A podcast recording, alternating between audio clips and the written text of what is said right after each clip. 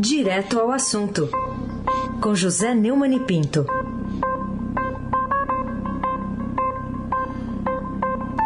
Oi, Neumani, bom dia.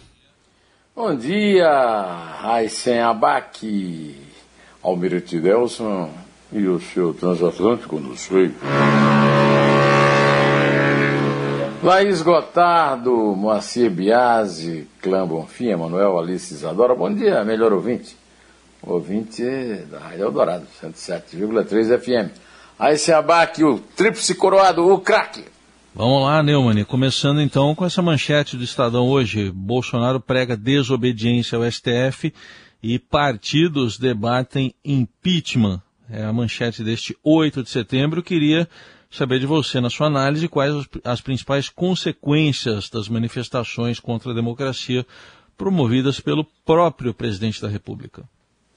O presidente Jair Bolsonaro cometeu um crime de responsabilidade ao dizer na comemoração do dia 7, que ele passou dois meses organizando, um discurso numa manifestação na Avenida Paulista, que vai descumprir decisões do ministro do Supremo Tribunal Federal, Alexandre de Moraes, contra quem apresentou um pedido de impeachment que foi negado pelo presidente do Senado, Rodrigo Pacheco.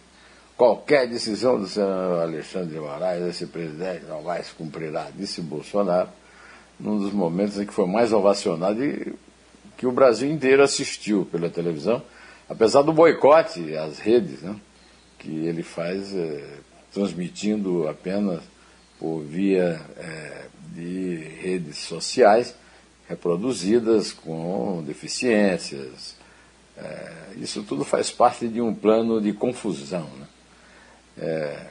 De um plano em que a transparência está completamente fora. Né? E que é um crime. Né? É, é bom que se diga que há uma, um certo, uma certa opinião generalizada de que houve uma manifestação espetacular, um grande público. Não é o que os números apontam. Eu quero, inclusive, aqui comemorar a necessária volta da Polícia Militar a, do Estado de São Paulo a cumprir a obrigação de dizer público de, de manifestações como essa. E na contagem que vale, né, a contagem da Polícia Militar, que não pode ser nem acusado de, de parcialidade contra, nem a favor de Bolsonaro, no caso, 125 mil pessoas vestiram verde e amarelo, pegaram a bandeira e foram lá para Paulista ontem aplaudir o Bolsonaro. Público longe das marchas de 2016 que ajudaram a tirar a então presidente Dilma Rousseff do poder, né? através de um processo normal de impeachment. Eu quero lembrar que manifestações não são manifestações populares decisivas para a República. Elas fazem parte de um direito, o direito de expressão, de uma manifestação é, de vontade, mas não é, substitui eleições. É, é, é, muito bom lembrar, eu participei daquelas grandes manifestações de 2013, né? quer dizer, estive lá e vi né, muito, muito, muito mais gente do que tinha ontem, e no entanto, em 2014, a Dilma foi eleita. O, o Aécio Neves, que podia ter se beneficiado de todo aquele movimento de rua, inclusive que houve também manifestações muito maiores do que a de ontem, pelo impeachment de Dilma, né? É, não se beneficiou disso. Né? É, os próprios organizadores esperavam entre 2 e 3 milhões de participantes, então criaram uma expectativa, não sei se eles sabiam que a polícia ia contar mesmo, que foi completamente frustrada. E frustrou também muita gente que andou fazendo comentário e tal sobre o grande apoio que o Bolsonaro recebeu. Né?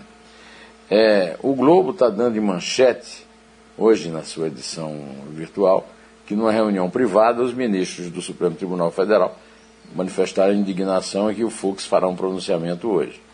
Em resumo, eu te diria, Raíssen Abac, o craque, foram um tiro no peito, hein? não foi no hum. pé não, um tiro no peito do Bolsonaro. Não as manifestações em si, porque ele tem, as pessoas têm todo o direito de se manifestarem, né? mas a tentativa de dar um golpe, ou a tentativa de mostrar uma força política que se prestarmos atenção na realidade contada, matemática da, da multidão, vamos saber que não foi. Foi uma grande frustração né?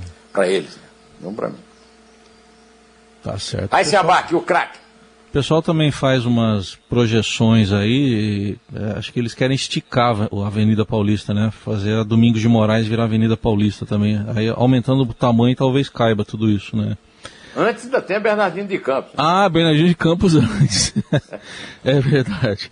Ô, ô Neumann, eu queria que você falasse também sobre uma decisão de alguns partidos, até a gente trouxe há pouco, né, nessa hora ainda do, do Jornal Dourado uma reportagem da Pepito Ortega mostrando alguns partidos que decidiram ir ao STF contra aquela medida provisória né, que limita a retirada de conteúdo das redes, foi assinada pelo presidente Bolsonaro. O que, que motivou essa atitude, a seu ver?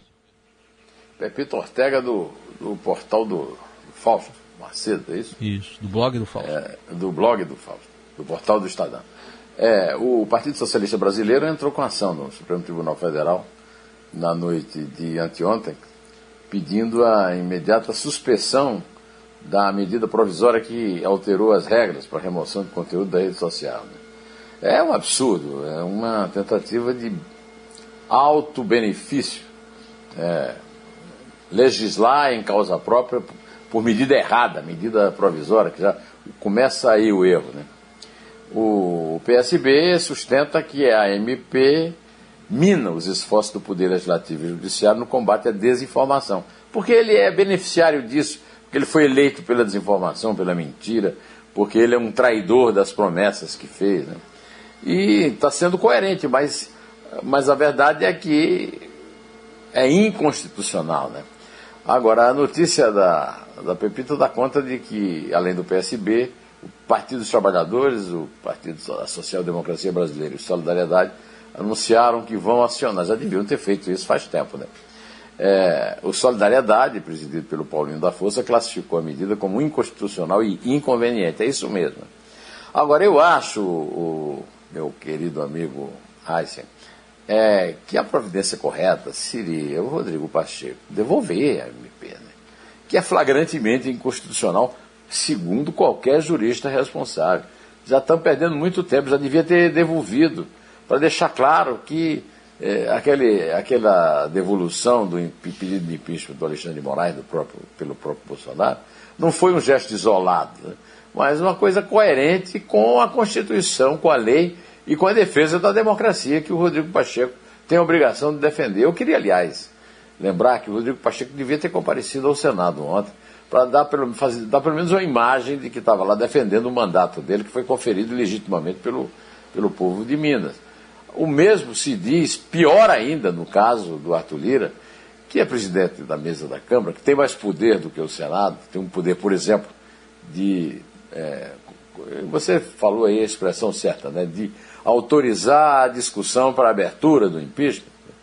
É, o mínimo que ele podia era dar uma de herói lá e dizer aqui ninguém entra, aqui ninguém quebra nada e tal. Até porque sabia que não, não ia entrar mesmo. Né? Agora, o cara sumiu, meu. Tomou Doril, como se dizia antigamente, no, no tempo que o, que o Heisen estava lá ouvindo aulas do, do Frei Crisóstomo. Né? Hum. Frei Crisóstomo. Aí se abaque, o craque. Então tá bom. Ô Neumann, hoje outra reportagem do Estadão revela, eh, traz dados inclusive, mostrando que o investimento se retrai com as crises. É no plural mesmo. Crises, que tem várias. A hídrica, a pandemia, tem a econômica, tem um monte aí. Que perspectivas traz essa notícia aí para o governo, para a sociedade como um todo, hein, Neumann? Eu queria apenas reforçar a sua pergunta, né? Lembrando, né? Como é que é? 14 é. milhões de desempregados. É. Nível de miséria crescendo. Gasolina 7 reais. Isso. O botijão de gás a 100, né? E, e, e, aquele leite lá que tá, já tá, deve estar uns 10 aquele teu leite lá, hein, Raíssa? Ah, tá caro, hein? E o, é. e o feijão, entre, entre o feijão e o fuzil, também o feijão tá caro. O fuzil mais caro ainda. É. Mas fuzil é para quem pode, né? É, fuzil é para quem pode para quem quer defender, né? As milícias, né? É, as crises são, como você lembra, terríveis, principalmente a crise hídrica que está vindo por aí, que vai provocar um racionamento de energia que não foi tratada uh, com o planejamento e que é uma, um crime de responsabilidade também a ser considerado nesses impeachments. Né? É, segundo a matéria do Estadão, no segundo trimestre, o, o, os investimentos caíram 3,6%, né? nos dados da semana passada que o IBGE divulgou, né? do, do, do novo PIB. Né?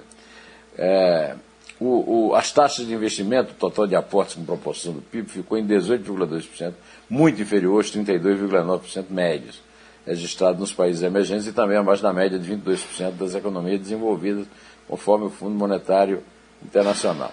Estamos voltando para o cenário de crescimento baixo, segundo Rodolfo Tobler, responsável pelas sondagens de confiança empresarial da Fundação Getúlio Vargas. Paulo Guedes, o Paulo Gado, é, e os, o governo foge à lógica plana ao falar em normalidade na economia. Eles devem estar em Chicago, estão aqui, né, Raíssen Abac, o craque. Ainda sobre os atos de ontem, Neumann, o presidente Bolsonaro, lá em Brasília, disse que já vai chamar uma reunião do Conselho de Governo. Está faltando combinar com o pessoal né, do Conselho. Não, Conselho de Governo, tudo bem. Ele, ele falou no Conselho da República, aí. Ah, o de República. Já, é, inclusive, incluiu o, inclusive incluiu um bom, um bom pleonasmo. Hein? O presidente Luiz Fux, do Supremo, o presidente da Câmara, Arthur Lira, o presidente do Senado, que não são do Conselho. O Conselho de Governo são apenas os empregados dele, né? O, os ministros, o, né? Os ministros em questão, né? É, e que não vai resolver nada, né? A reunião do Conselho de Governo é um tiro na água. Aquilo que a matemática que Bolsonaro não consegue entender se chama de um zero à esquerda. Abaque o craque. Bom, vamos falar também um pouco, Neumann, aqui dos atos da oposição que fizeram a defesa da democracia, pediram impeachment, pediram vacina. Hoje o Estadão também retrata isso. É, que opinião você tem a dar a respeito das manifestações contra o governo para reagir aos atos antidemocráticos que apoiaram o presidente? Foram manifestações muito, muito, muito pífias. Muito pífias. Não tinha ninguém é, o tal do grito dos excluídos, é uma demonstração de como a esquerda, com as suas bandeiras vermelhas e seus slogans de sempre, mostrou porque é um zero também a esquerda, no isolado ensandecido desgoverno do capitão sem noção. O capitão sem noção governa sem oposição, principalmente a oposição de esquerda, que é autorreferente. Aquelas bandeiras vermelhas são uma agressão. É, os caras não se tocam, não se mancam, né?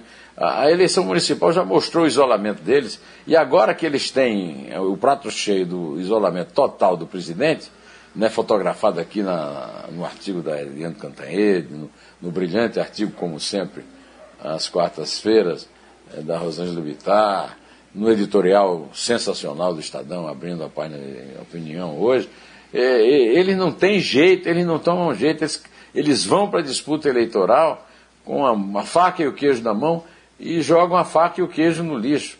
Aqui, gente mais é, autocentrada, meu amigo, para não dizer coisa pior, né?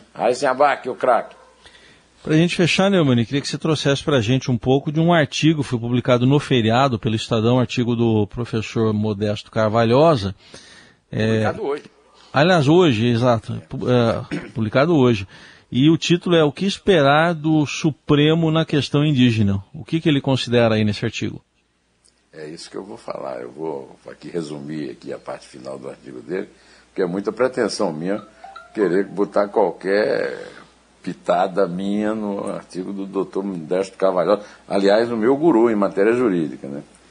É, é, ele tratou do assunto dizendo que nenhum dos documentos que ele analisa no artigo, né, é, documentos universais, nem nas sucessivas leis coloniais e constitucionais, se fala de comprovação temporal de posse.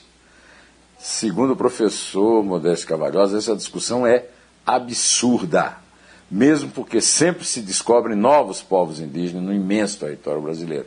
Poderia, portanto, o STF aproveitar a presente discussão artificialmente levantada para afirmar, isto sim, que as novas descobertas de tribos indígenas deverão ser imediatamente protegidas pelo Estado. A nação brasileira confia em que o Supremo Tribunal Federal não acolherá a aberrante tese temporal da posse, como se os direitos naturais dos índios sobre seus territórios fosse uma criação da Carta de 1988. Esse direito natural é reconhecido no Brasil há exatos 341 anos. Cabe ao Estado e à sociedade civil amparar essas preciosas comunidades no sentido da integridade territorial de suas reservas, condição imprescindível para a continuidade da vida, da língua e da cultura aí praticadas pelos povos que nos precederam. O professor Cavalhosa tem sempre uma palavra sábia a dar sobre assuntos de sua especialidade. E este é o caso.